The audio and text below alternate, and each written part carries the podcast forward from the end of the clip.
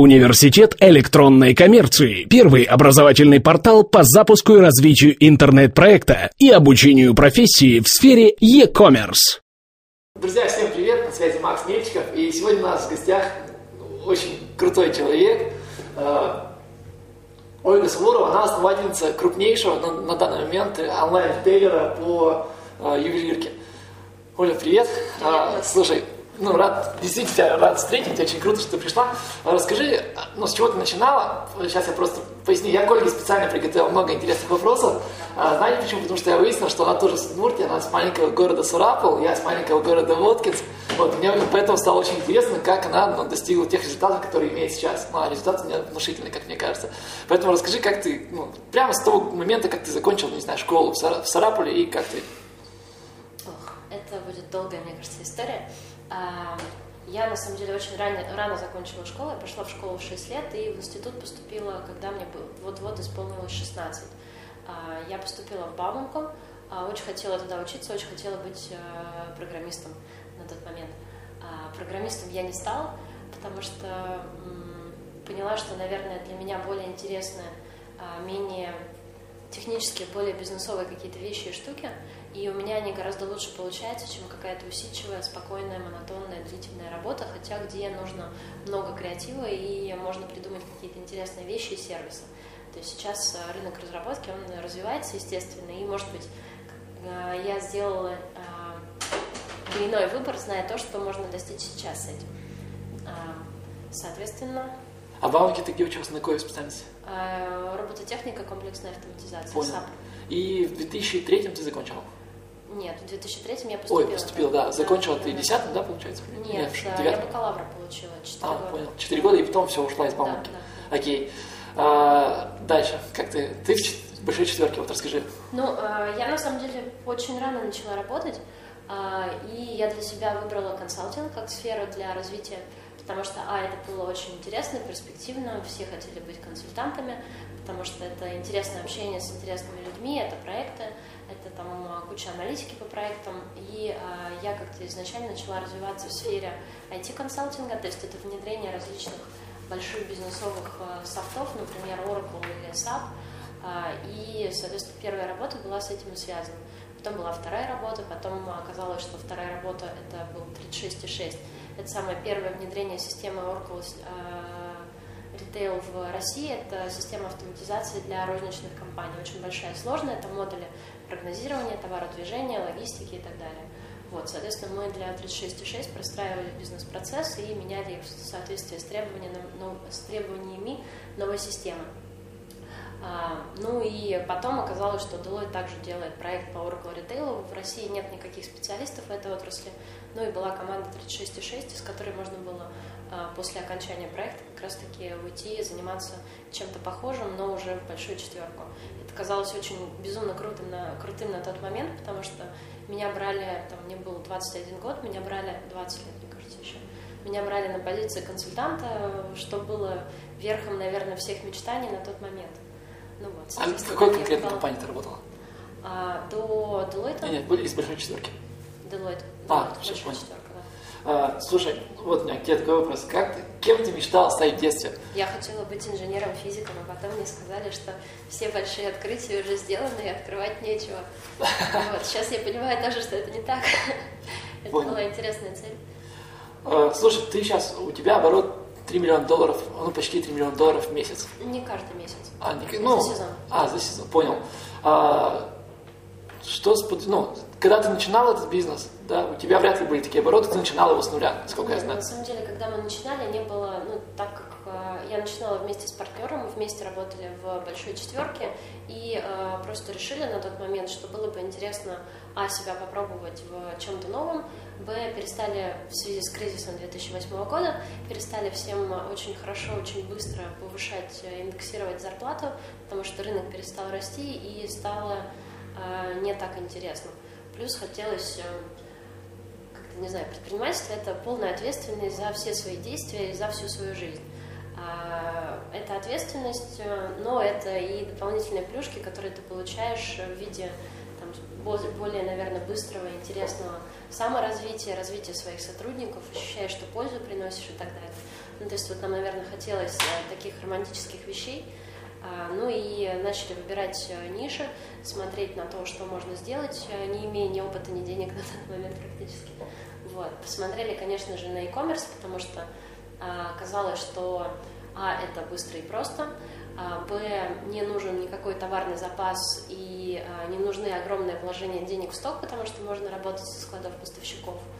А, ну и начали выбирать, смотреть несколько ниш, смотрели там детские товары, а, электронику и так далее. То есть там несколько продуктов выбрали ювелирку, потому что она маленькая, а, относительно высокий средний чек на рынке на тот момент.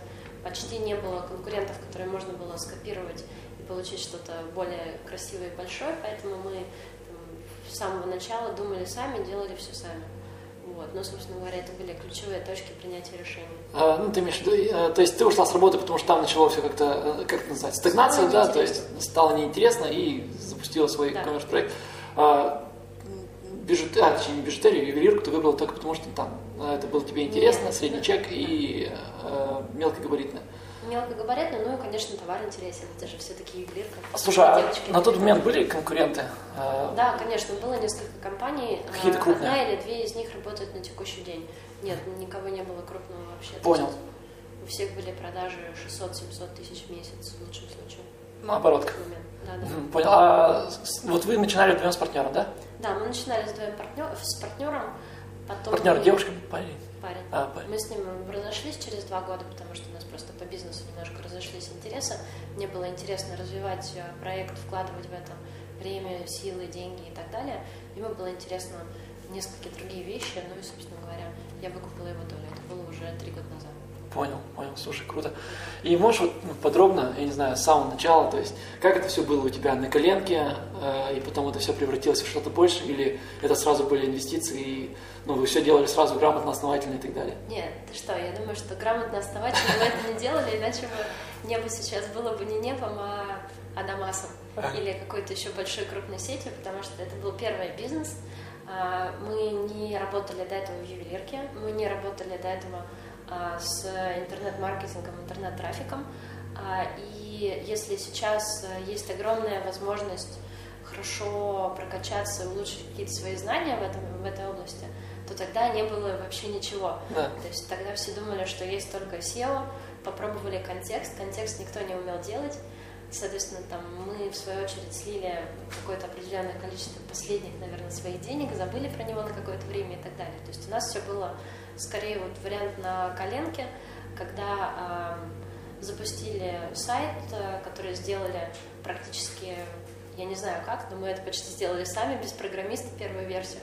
Соответственно, у нас был какой-то бесплатный, вернее, платный шаблон за 300 долларов, который мы купили Magento, движок для e-commerce бесплатный, какой-то хостинг очень дешевый, купили домен длинный небо-алмазах.ру и, собственно говоря, начали работать. А тогда уже был Небо.ру занят, да? Да, Небо.ру был занят, мы зарегистрировались с черточками. Небо.ру потом пришлось покупать уже. Понял. Потому что слишком длинный домен, он все-таки очень плохо влияет и на тайпы, и на всякие маркетинговые вещи. Вот. Соответственно, а, посадили девочку-оператора в Подмосковье, практически на дому, которая принимала звонки и заказы.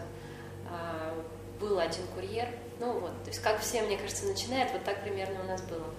А, понимание того, что мы хотим из этого получить, наверное, было. Мы хотели а, сделать самый большой e-commerce по ювелирке в России в нише. То есть там а, э, изначально это был очень агрессивный план, и, в принципе, я думаю, что спустя много времени мы там потихоньку достигаем своих целей. Ну, сейчас вы крупнейший онлайн-ритейл да. ювелирки да. в России. Понял. Слушай, а насколько я знаю, ювелирку нельзя рекламировать многими способами. Э, ну, там, контекст нельзя использовать или как? Это, на самом деле, года три назад только было. А, то есть сейчас уже все нормально, Сейчас да? уже все хорошо. А, но здесь скорее делает то, что наше законодательство не всегда успевает за изменениями в бизнесе. То есть э, дистанционная торговля ювелирка действительно была запрещена, но мы не делали дистанционную торговлю, у нас всегда была торговля по образцам, что значит, что клиент мог всегда сначала ознакомиться с товаром, потом уже оплачивать. То есть у вас ПВЗ, ну, пункты выдачи, да, были какие-то, или точки свои были в офлайне? Нет, точек в офлайн не было, но возможность точка одна офлайн в Москве, естественно, была. Естественно, мы никогда не брали предоплату за там какие-то заказы для того, чтобы э, их доставить, потому что это нельзя делать. Понял. Понял. А, слушай, вы развивались как в итоге? Полностью свои, своими силами или вы привлекали инвестиции под, под бешеный именно рост э, вашего проекта? Ну, э, у нас долгая история, то есть мы э, уже не два года и не три года назад запустились. Вам 8 лет, да? Нет, 2009 год. А, 6. 6 лет, да, 6 лет. Вот, соответственно, сначала абсолютно на свои деньги первые три года, четыре года. В 2013 году привлекли внешние инвестиции фонд Adventure для того, чтобы более быстрый рост какой-то обеспечить и процессы стандартизировать, какие-то эксперименты по маркетингу с трафиком делать. То есть это интересно, это сложно достаточно было. Я имею в виду не инвестиции привлечь, Понятно. а того уровня достичь, который мы достигли сейчас. Понял. И это, ну, какие-нибудь маркетинговые, инструменты, э, маркетинговые эксперименты, которые, не знаю, самые крутые дали показатели, можешь сказать? Ну, я не знаю, давай так, а, не знаю, самые крутые, ну, удачные, да, эксперименты твои, или самые просто удачные шаги, вот как, как ты думаешь, что дало тебе такой быстрый рост? Ну, на самом деле, мне кажется, это было большое количество удачных шагов, наверное, и скорее то, что мы, а, всегда считали какие-то цифры, то есть в случае, если мы тестировали и пробовали какой-то канал, мы сначала тратили там, месяц на то, чтобы все проработать, тратили небольшое ограниченное количество денег. Если это не взлетало, переходили к какому-то следующему эксперименту. Ну, то есть э, я не могу, наверное, какие-то супер интересные примеры э, яркие привести, потому что я к этому отношусь как к процессу и как к постоянной работе э, команды над какими-то целями, результатами. Здесь можно интересную вещь сказать, что мы, например, за последний год очень круто в контексте прокачались написали свой бидер, который э, торгуется по Яндексу, написали там кучу своей автоматизации, которая ребятам помогает работать. Ну и благодаря этому у нас действительно самый крутой контекст в нише. В принципе, моя команда, мне кажется, может его теперь для любой ниши делать и консультировать кого-нибудь. Поняла. То есть э, у вас сколько позиций сейчас на сайте? А, у нас сейчас порядка 30 тысяч SKU. То есть у вас там, наверное, вообще миллионы да, этих запросов э, по контексту?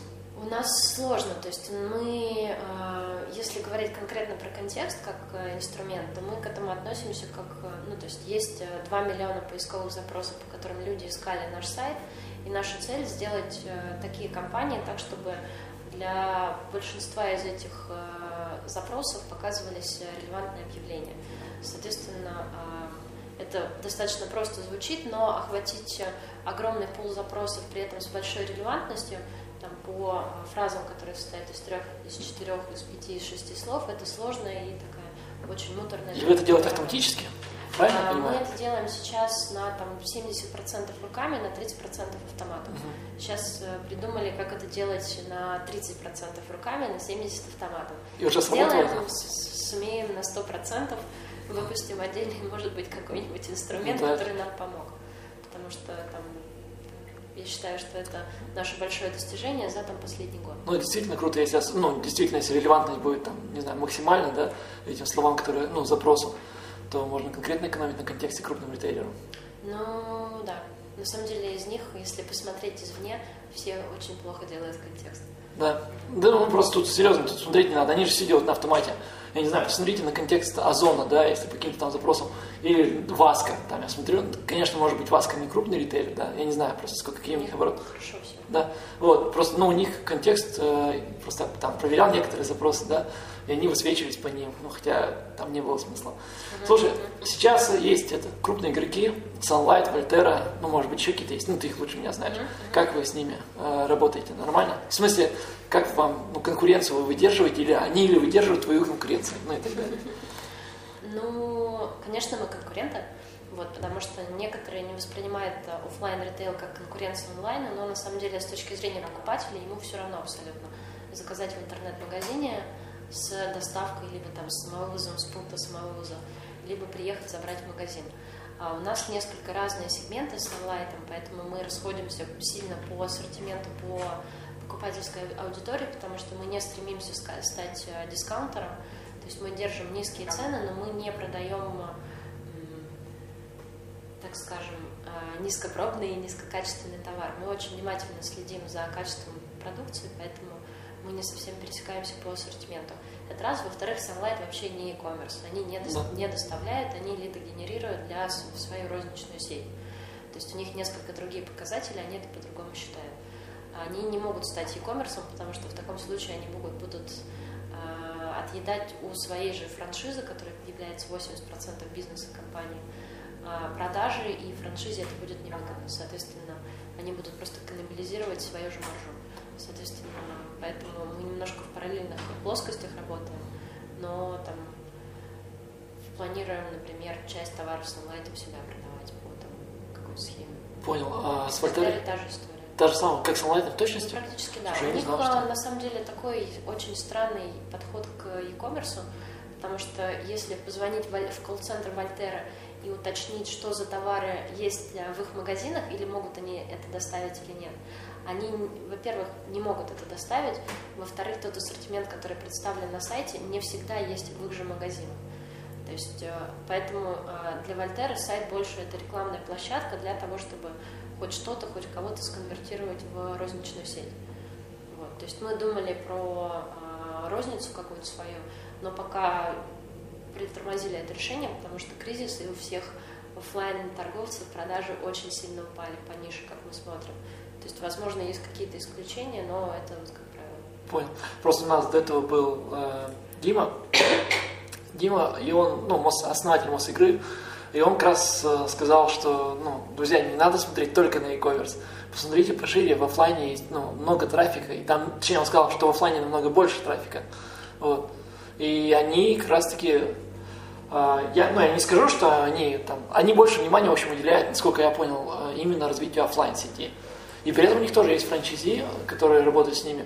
Вот, но они, э, слушай, как я понял, они, если идут заказы с сайта, то они, э, франчайзи, э, франчайзи работают с этими заказами. Mm-hmm. Потому что у них есть поддомен, ну, например, красноярск, точка, мосигра.ру. Ну, что работает в одной нише, не всегда работает в другой нише. Соответственно, у Мосигра а, в чем сложность офлайн ритейла по ювелирке? Очень дорогой товарный запас. То есть в одной маленькой точке а, содержит, ну, то есть и низкая оборачиваемость. Оборачиваемость, соответственно, то, сколько товар обычно в среднем лежит на полке, сколько месяцев он продается. Соответственно, средняя оборачиваемость для ювелирки это 18 месяцев. Это значит, что тебе нужно а, иметь товарный запас в размере 18 раз больше, чем твои месячные продажи. То есть это очень сильно ограничивает рост э, компании, которой приходится искать деньги на этот товарный запас, э, думать над механизмами, каким образом увеличить эту оборачиваемость и так далее. Поэтому мы решили изначально э, максимально отойти от этой модели и до сих пор пользуемся складами поставщиков. У нас есть свой товар, который мы производим под себя. Он очень быстро, очень круто продается, потому что это какие-то топ-селлеры и суперпопулярные позиции.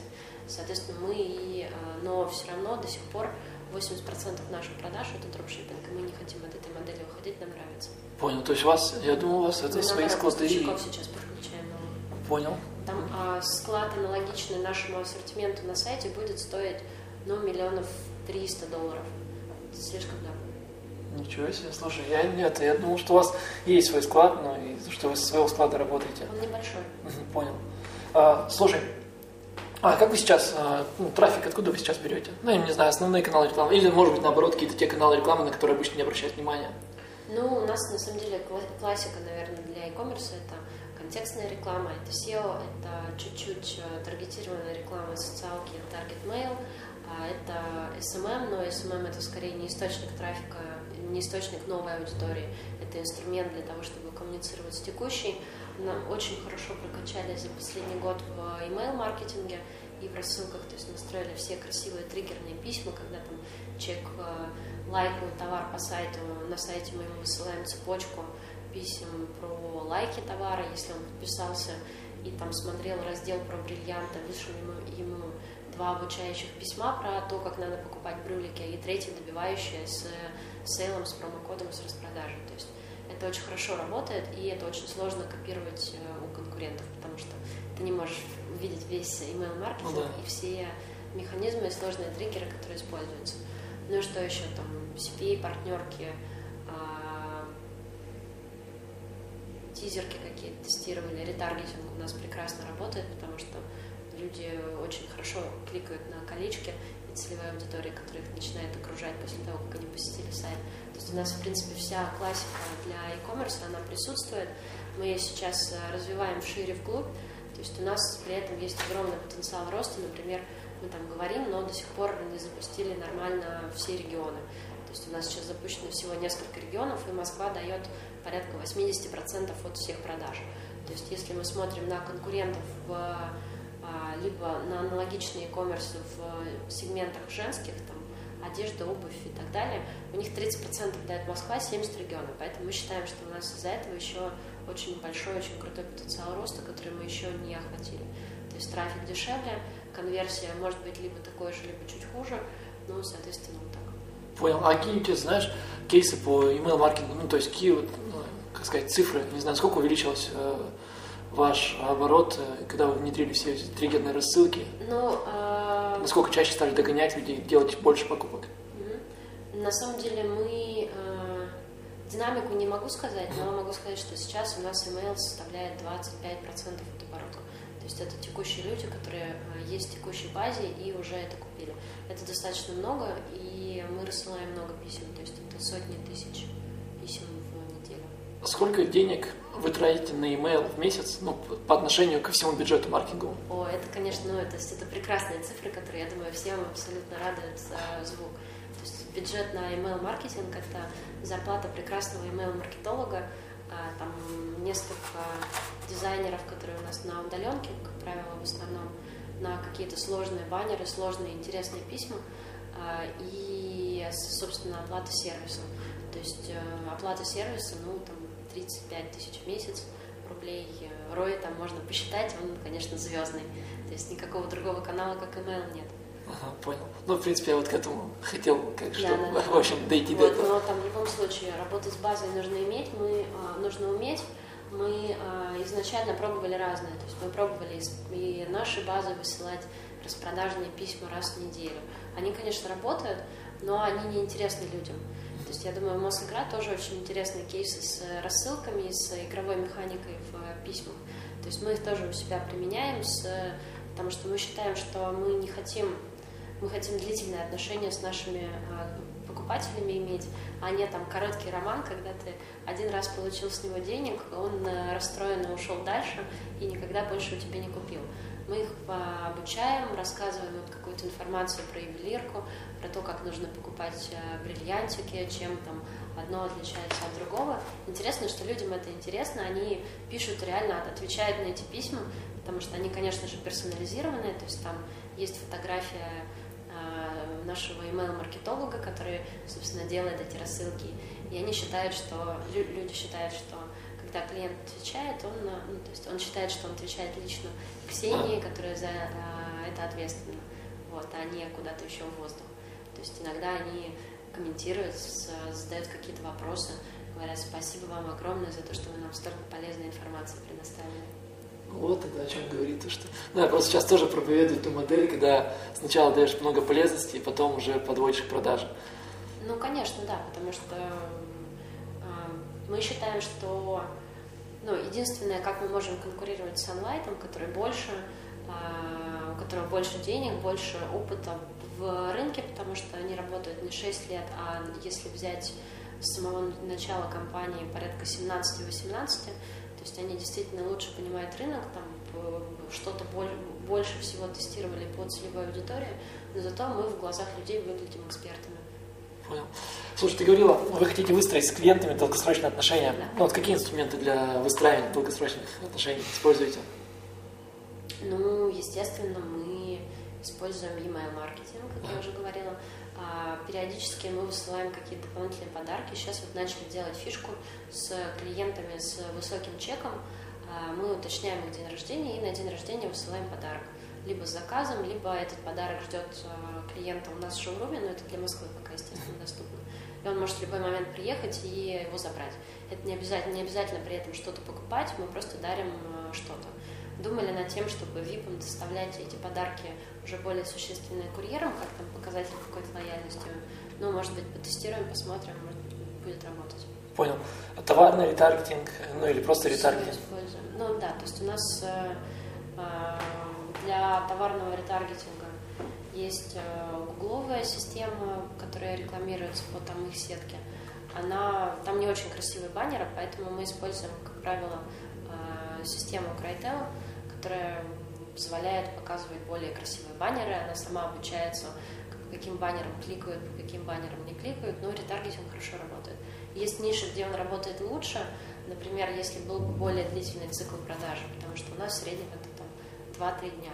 Соответственно, если это какая-то мебель, товары для дома, это может быть 30 дней, тогда там это работает лучше. А я немножко не понимаю этого. Да, да. Ну, у вас есть база клиентов, да? да. И, например, ну, не знаю, сегодня у тебя этот клиент купил бриллиантовое, там, не знаю, ожерелье, да? А на следующий, там, не знаю, через месяц ты ему начинаешь э, ну, ретаргетингом показывать э, бриллиантовые кольца к этому ожерелью. Ну, поняла, да? Потому что вот про товарный ретаргетинг на тех, кто уже купил, ну, на базу клиентов. Такой ну, Если честно, мы такой не пробовали, но идея очень интересная, если запишу. На самом деле это можно делать не только э, баннерами через там, Google и так далее, это можно делать э, рекламой в социалках, то есть делить пользователей на сегменты, да. которые что-то покупали, и показывать э, что-то в пару. Здесь есть э, нюанс, потому что э, товарный ретаргетинг классический, он работает по кукам, куки могут за месяц уже умереть. Да. То есть здесь поэтому ну, если социалки, то... А, ну это уже все понял. А, так, знаешь, что еще парочку, ну, еще, точнее, парочку вопросов. Сейчас даже не знаю, что спросить.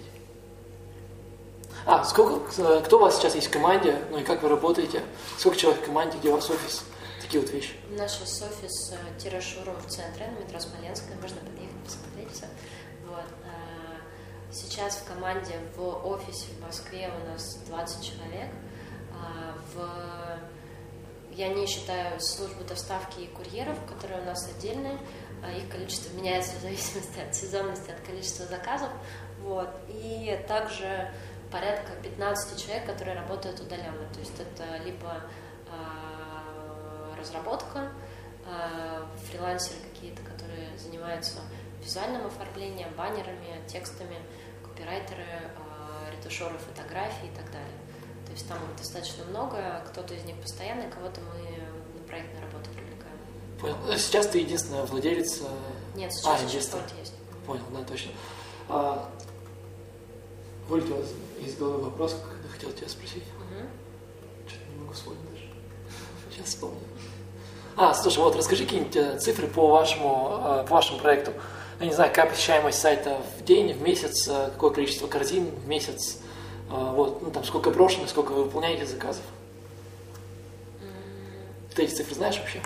Да, конечно, он, я знаю эти ну, Просто, может, ты не осведомлен, тут Дима был, он как бы не в курсе был этих цифр, потому что у него ну, другие люди занимаются этими цифрами. Не, мы отдельно считаем аналитику, у нас там большие таблички, где мы считаем не только эти показатели, но также, например, какой, э, ну, то есть ДРР, доля расходов на рекламу от оборота. То есть мониторим все это.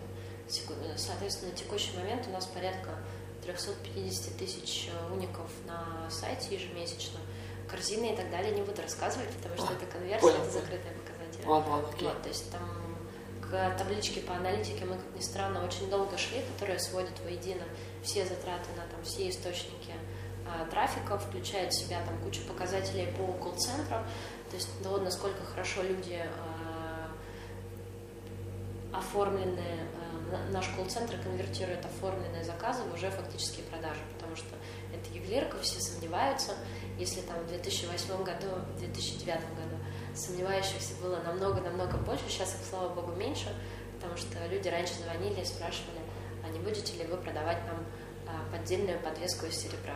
Конечно, мы продадим поддельную подвеску из серебра, заработаем на этом тысячу рублей и сбежим с, эти, с этими деньгами. То есть до сих пор эти вопросы возникают и проскальзывают, но их становится меньше. То есть, видимо, люди все-таки начинают а, чуть больше доверять а, магазинам. Вообще рынок с 2009 года очень сильно изменился. И со стороны e-commerce, и со стороны, например, наших нишевых поставщиков.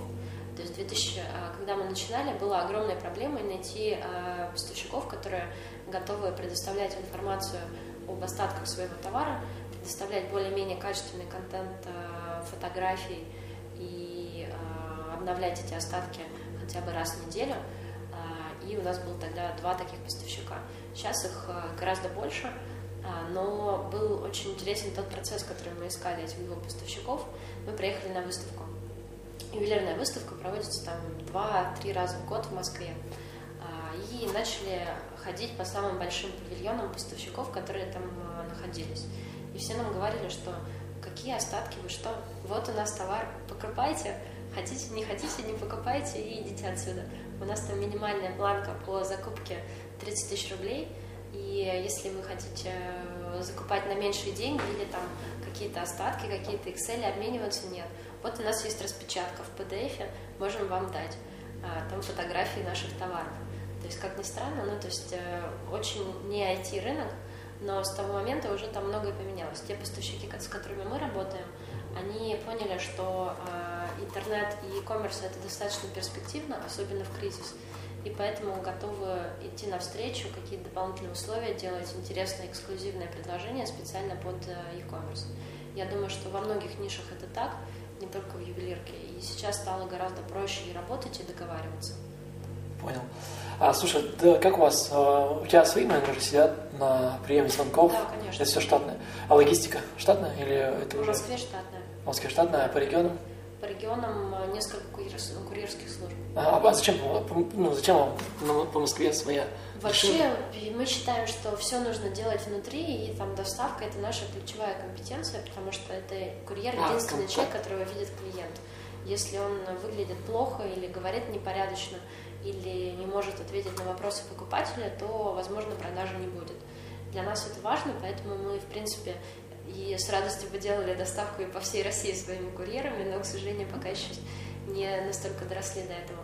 То есть мы, скорее всего, в ближайшее время откроем офис в Питере и будем, собственно говоря, по московской же схеме, шоурум плюс э, свои курьеры, а, доставлять заказы клиентам. Вот.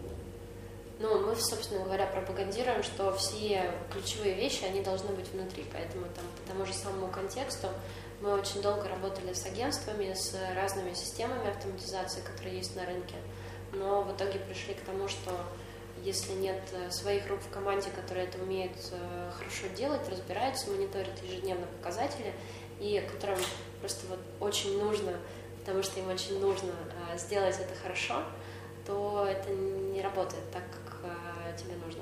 Понял. Слушай, у меня вот только что такой вопрос созрел, просто мне кажется, это интересно.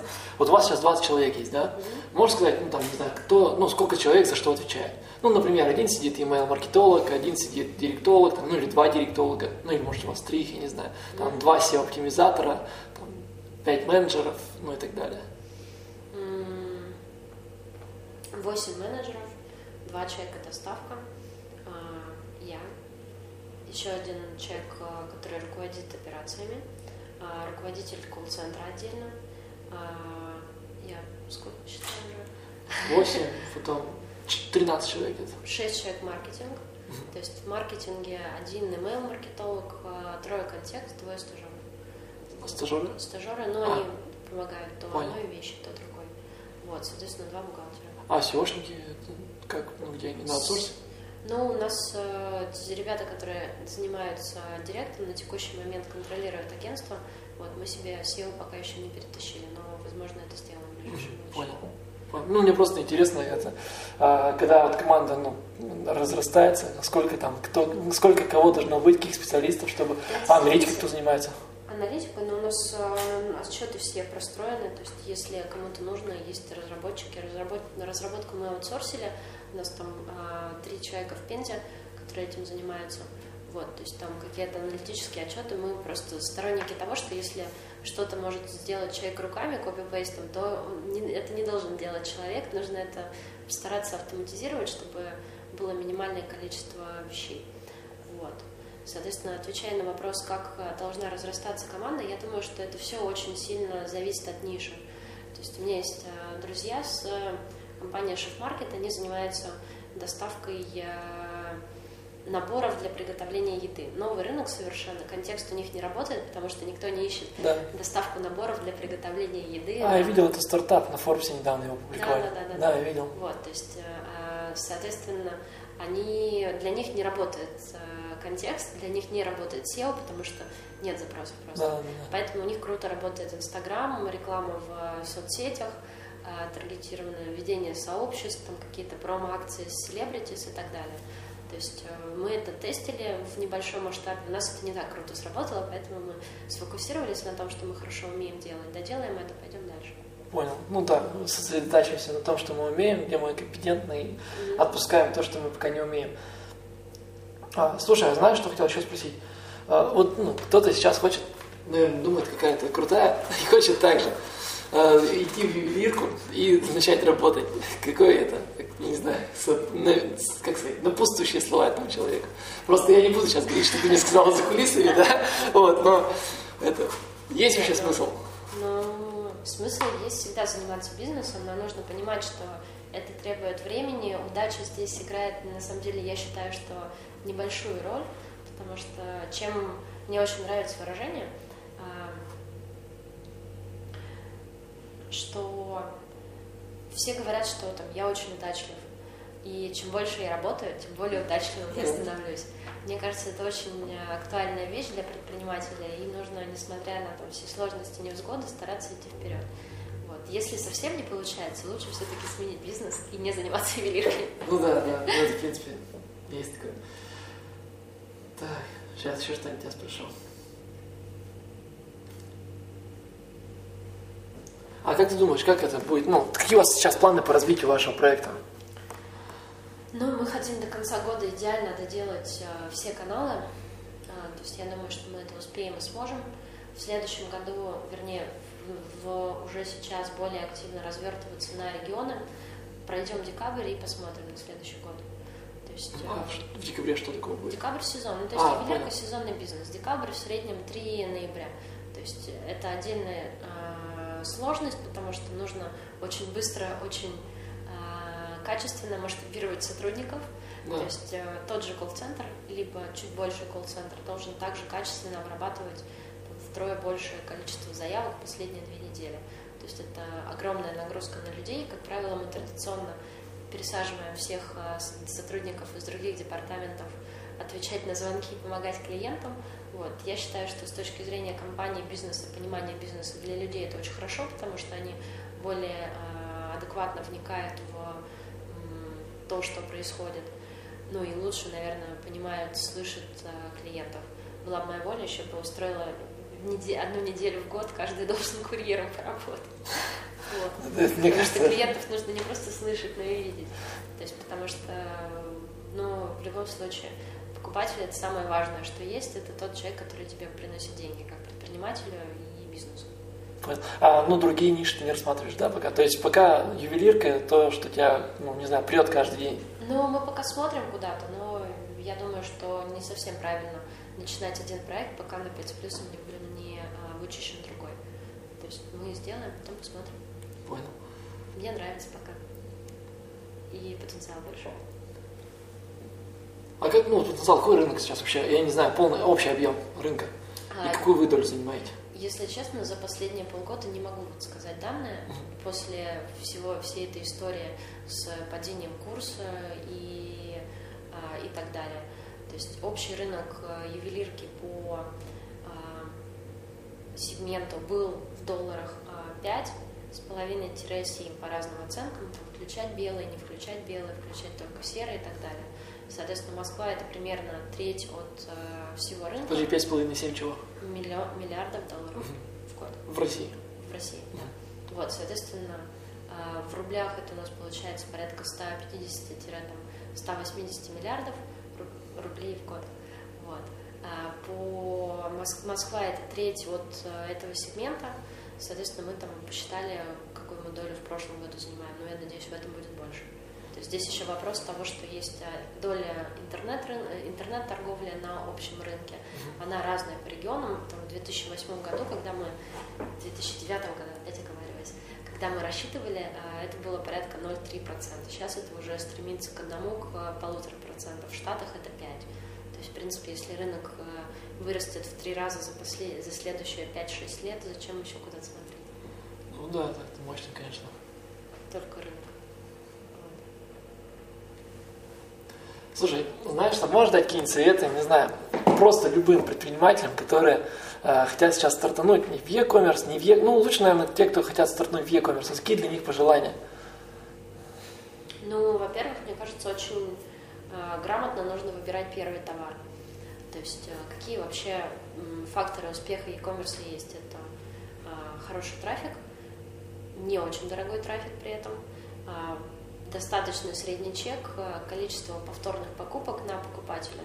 То есть, э, например, если взять нишу с товарами для животных, э, средний чек намного ниже, чем в ювелирке, там это 2-2,5 тысячи рублей но зато корма для животных нужны человеку каждый месяц, и он готов это заказывать ежемесячно.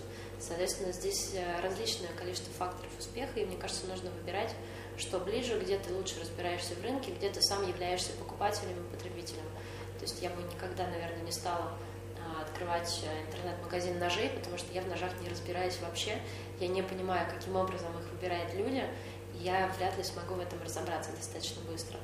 Вот, соответственно, наверное, внимательно выбирать нишу. Понял. Э, сегодня с Андреем Тихим э, общались, который средства от комаров.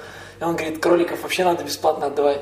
Кролика, кролика отдал, а потом продаешь человеку год, два, три, там, ну, пока кролик не умрет, да, продаешь ему все корма, там, не знаю, подстилку в туалет, там, сено в его клетку, клетку новую, там, всякие кормушки, ну и так далее, и корм, само собой. А есть вообще интернет-магазины животных? Ну, не знаю, ну, зоомагазины есть вообще, а, интернет-магазин животных я понятия не имею. Но это реально, да, такая идея крутая. Дал кролика бесплатно, вот, а потом человек тебе приходит постоянно и покупает у тебя все то, что это, ну, все, что ему необходимо для содержания кролика. Ну, это хорошая механика. Да. Я думаю, что, может быть, в какой-то момент автопроизводители дойдут до этого, будут делать очень дорогое ТО и бесплатный автомобиль. Ну да, идеальный мир будет, наверное. А, знаешь, что хотел спросить? Ты говорила, ну, если я правильно понял, вы сами занимаетесь производством еще ювелирки? Мы аутсорсим. Ага. Работаем с несколькими мастерскими в Москве и а, закупаем камни частично из-за рубежа, частично в России. Понял. А кто, ну, как сказать, мне просто интересно, кто это все разрабатывает, ну, модели, не знаю, сережек там или ну, что вы делаете, кольца? ювелирки достаточно а, простой, простой с точки зрения того, что он уже много раз э, всеми пройденный, то есть это не инновационный процесс, когда сначала есть э, изначально некий эскиз модели, после этого рисуется в там, специальном ПО 3D-модель для украшения, выращивается на 3D-принтере, после этого изготавливаются специальные резинки, в которые потом заливается металл, ну и, соответственно, делается модель, дальше уже сам мастер-ювелир работает над э, ее доводкой до идеального состояния, собирает из нескольких частей, если это что-то сборное и очень сложное, ну и вставляются камни. То есть э, в целом производственный цикл по одному изделию, ну это где-то 2-3 дня. И какую часть от оборота у вас составляет ну, ваше изделие? На текущий момент немного, то есть это до 20%. До 20, ну, слушай, тоже хорошо. Ну, да. ну просто если так примерно цифры, то у меня есть считать. Это э, ну, 3 миллиона долларов в месяц, э, это ну, примерно там, уже даже больше, чем 100 миллионов рублей в месяц. 20%, 20 миллионов рублей вы делаете ну, на своем товаре, на том, что вы сами производите. Mm. Плюс а, и средний чек по ним выше, да, чем обычно. И себестоимость, я подозреваю, что ну, ниже, чем у поставщиков. Ну, фактически, ну, да. То есть, ну, круто. Почему нет? Когда, просто многие всегда думают, вот там, барыгам легко, торгуешь туда-сюда. Вот, а вы сейчас занимаетесь производством. Кстати, вот, ну, а, Дима с Мосигры, они тоже делают, они 46% своей продукции производят, разрабатывают новые игры, сами это все производят и сами все это продают. То есть у них это занимает половину а, их оборота, ну, почти половину. Не, это здорово, потому что я думаю, что в играх еще интересная есть вещь, что сама себестоимость э, игры, это она очень небольшая. Да. То есть важен бренд идея. игры, идея и э, там, в случае, если есть розничный канал, через который ты можешь пушить и продавать эти все прекрасные игры, то это летает и работает. Понял. Какой тебе такой вопрос еще интересно задать? Даже не знаю. Что, камера закончилась? Ладно, что-нибудь спросим. Нет, тут еще общий план работает. Вот я думаю, это можно точно вырезать. Да? А белый, да? Да. Ну, ладно. Сейчас я посмотрю, ладно. Не знаю.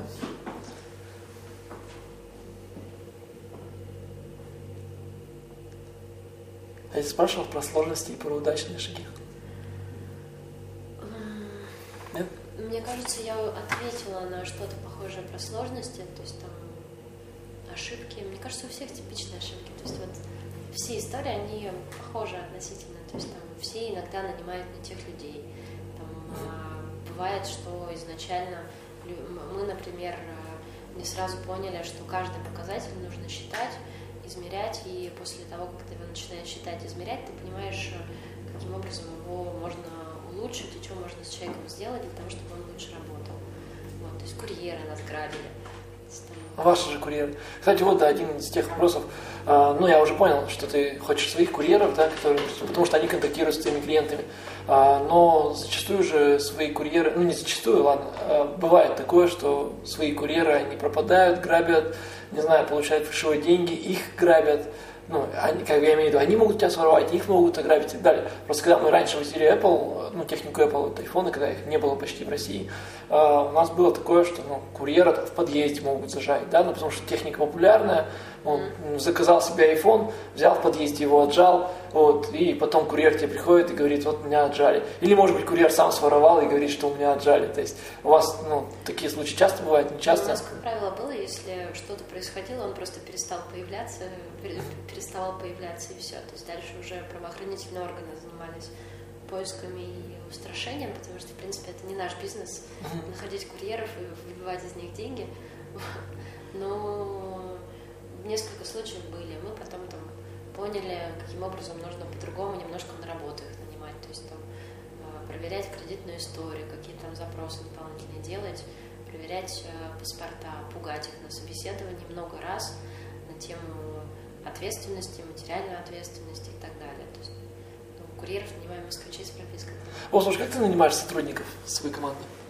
А... Ну, я не знаю, есть у тебя же есть все равно какой-то уже ну, алгоритм найма сотрудников. Во-первых, мы ищем сами по базе HeadHunter. Мы, как правило, используем HeadHunter. То есть пробовали брать э, друзей и родственников на работу, это тоже не летает. Я думаю, что почти как у всех. Может быть, есть у кого-то позитивный опыт, но я, наверное, считала бы его исключением, чем правилом. Вот, соответственно, а, нанимаем сотрудников, размещаем объявления на HeadHunter. Соответственно, а, как правило, обычно сейчас в кризисное время стала это делать очень интересно, потому что на одну вакансию, если раньше откликалось там, 30 человек, то на те же деньги на ту же вакансию через полгода откликается 100 человек. То есть, во-первых, 100 человек нужно однозначно прочитать эти все вещи, поэтому стали вакансии, например, добавлять тесты. Это очень хорошо работает, когда ты добавляешь какую-то сложную механику в вакансию, потому что тебе приходят люди, которые хотят работать именно у тебя, они готовы потратить 20 минут на то, чтобы сделать там тест по математике какой-нибудь или что-то еще. И более мотивированные ребята, ну, меньше собеседования для того, чтобы найти каких-то идеальных людей. Вот, ну а так. Вот просто, ну, мы также недавно начали думать, почему-то начал часто менять продажников. Вот, ну прям реально дофига, 20 человек мы сменили вот только за этот год. Потому что просто берем, увольняем, берем, увольняем. И я понял, что ну, такая катавасия не может долго продолжаться. Вот, и ну, решили, как сделать. Ну, и то же самое было с, там, с помощником, там, с менеджером, который принимает звонки. Э, что мы решили сделать? Ну, на Воркзиле, ну, у нас потому что в основном все фрилансеры, да, э, на Воркзиле разместили объявление, откликнулось много кандидатов, э, этим кандидатам давали тестовое задание. Очень простое, очень тупое тестовое задание с четким дедлайном. Я не знаю, соберите конкурентов по нашей тематике, да, и заполните табличку название конкурента, его сайт, вот, Э, да, и там пришлите нам до 6 часов. Вам все понятно задание? Нам говорили, да, нам да, задание понятно. Окей, 6 часов, там было 20, не знаю, например, 20 анкет, да, там, э, время 6 часов, у тебя только, там, не знаю, 6 этих, э, ну, 6, не знаю, результатов теста. Ты смотришь, там, из этих 6 результатов теста, там, 4 только адекватные, 2, ну, 2 каких-нибудь, там, да. не знаю, неадекватных. Вот и с этими четырьмя ты уже общаешься, и, не знаю, потом мы берем их на недельку, тестируем уже, ну, как они там соображают, не соображают, ну, вообще не понимают, о чем мы говорим или нет. Окей, понимают, вот, оставляем, месяц работают, если все окей, продолжаем дальше. И я сейчас закончу, и причем, когда мы вот этим четырем объясняем, что вот вы, там, не знаю, те, сколько получается, 40%, да, э, а нет, 8, ой, 20%, да, вы те 20%, э, которые, ну, сделали такое простое задание, они удивляются, Типа, как так? А почему другие не сделали? А вот, ну, не знаю, почему другие не сделали. Видимо, безалаберные, безответственные, либо, ну, наплевательски относятся ко всему. И поэтому их таких не берешь. А, еще я забыл, 6 человек присылают результаты теста, а там 2, 3, 5 человек говорят, вот клянусь, там, я вот последний раз вот, там, ну, опоздал, потому что у меня куча форс-мажоров произошло. Вот, ну, понимаешь, да, само собой это будет, скорее всего, продолжаться Конечно. дальше. Вот, поэтому я хотел знать, как ну, у вас, ну, видео, вот эти вот тесты, они действительно работают, я это где-то послушал, не помню. Нет, тесты работают, потому что, ну, все же хотят нанимать людей, которые хотят у них работать, да, которые, да. в принципе, хотят работать. Для меня, наверное, как для активного человека, странно, что люди не хотят работать, потому что это же деньги, можно развиваться, это интересно, как минимум. А, ну, я не знаю, здесь, наверное, еще принцип, что нанимать нужно аккуратно, а увольнять очень быстро. Согласен, абсолютно согласен. Понял. А, так, ну ладно, скажи, может, какие-то общие, общие слова напутствия? А, я думаю, закончим. Я не знаю, просто за кулисами мне Ольга сказала, что прям, я не знаю, что тут думать, просто херачить много-то и все. Все да, вы такие. Я думаю, что это очень простой рецепт э, успеха абсолютно в любой нише. Ну и анализируя, учиться на своих ошибках, не, не допускать их два раза. Ну или три. Два, ладно, еще два, и два еще можно. Можно себе простить. Да, третий уже, конечно, надо думать, что вы делаете не так. Вот. Спасибо большое за беседу. Тебе спасибо огромное. Я был рад, ну, честно, да. рад тебя встретить. Mm-hmm. Вот, ну и все это. Э, задавайте вопросы в комментариях и делитесь видео, если было интересно. Нам будет очень приятно. Всем, всем пока-пока.